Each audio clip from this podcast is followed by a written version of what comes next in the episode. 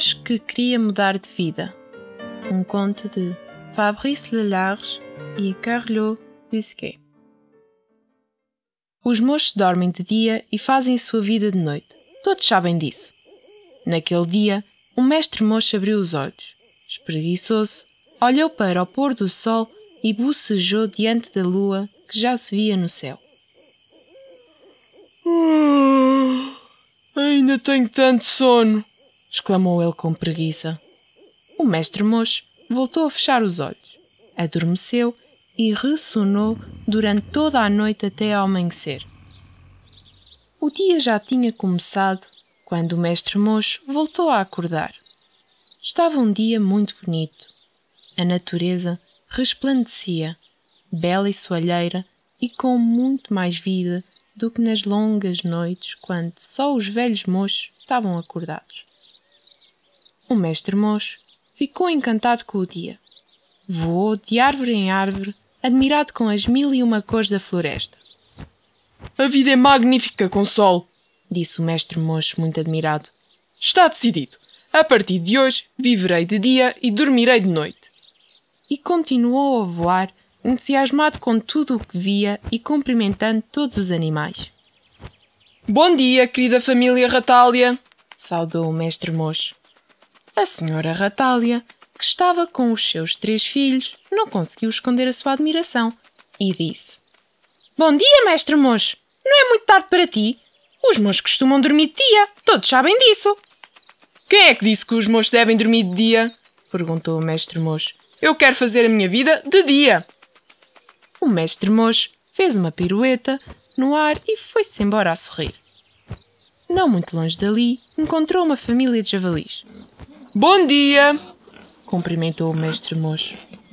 A senhora javalina, ao ver o mestre mocho, ficou boquiaberta e disse: Bom dia, mestre mocho. Estás doente? Os mochos dormem de dia, todos sabem disso. O mestre mocho respondeu que todos os animais deveriam ter liberdade para decidir se querem dormir de dia ou de noite. Ele tinha decidido dormir de noite como a maioria dos outros animais. E olha, Javalina, se quiseres viver de noite, não serei eu que te irei impedir, rematou o mestre de mocho. Depois de se despedir da senhora Javalina e da sua família, o mestre mocho retomou o seu voo. O tempo estava a passar muito depressa. O mestre mocho tinha descoberto uma nova vida debaixo da luz do sol. As framboesas vermelhas, as folhas das árvores de vários tons de verde, as borboletas com as cores do arco-íris, os campos de girassóis amarelos, os lagos de água azul e os ribeiros de águas cristalinas.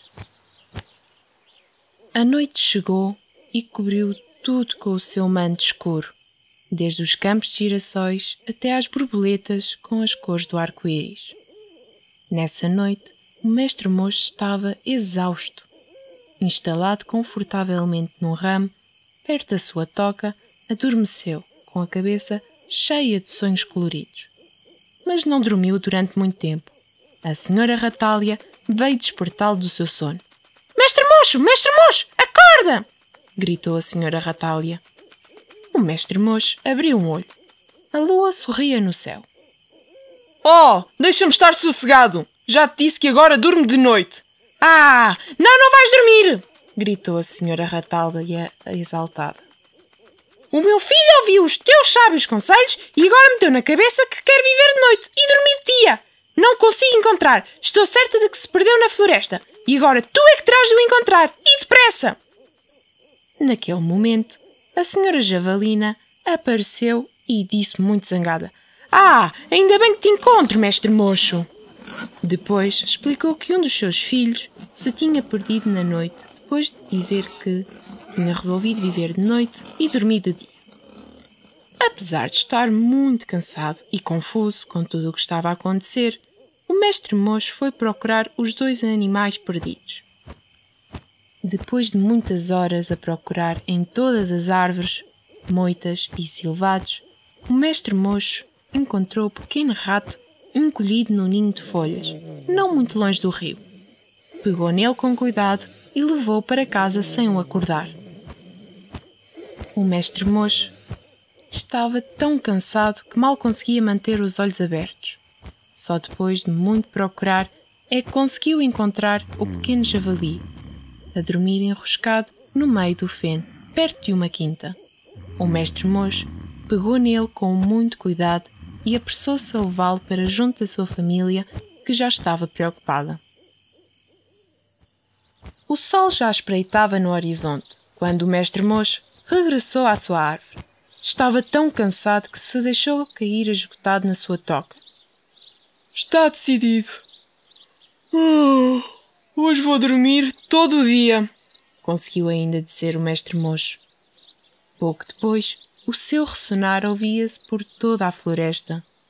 Depois deste dia, o mestre mocho dormia de dia e fazia a sua vida de noite como fazem todos os mochos. Todos sabem disso. E agora que a história acabou, vamos perguntar ao mestre mocho o significado de algumas palavras. Olá, olá! Sou o mestre mocho. Precisam de mim? Está bem. Vou-vos fazer a vontade. Ora, aqui vai o primeiro exemplo. O que quer dizer mestre? Mestre é alguém que ensina. Por exemplo, professor ou professora.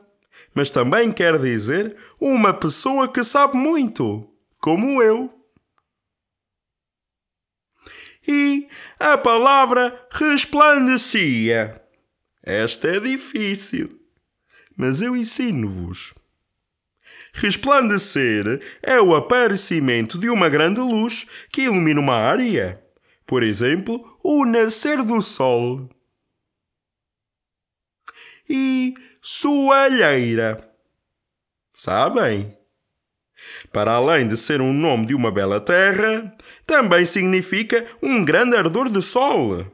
Normalmente quer dizer quando o sol está alto e forte e há pouca sombra.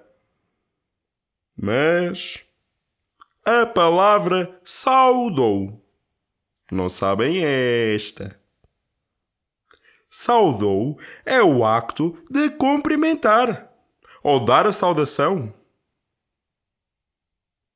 Por último, ensino-vos a palavra feno. Feno é uma erva que se corta nos campos agrícolas. Também se chama de palha e é utilizada para dar de comer aos animais ou para fazer a sua cama. Chegamos ao fim. Está na hora do mestre mocho ir dormir um pouco. Até à próxima e sejam curiosos!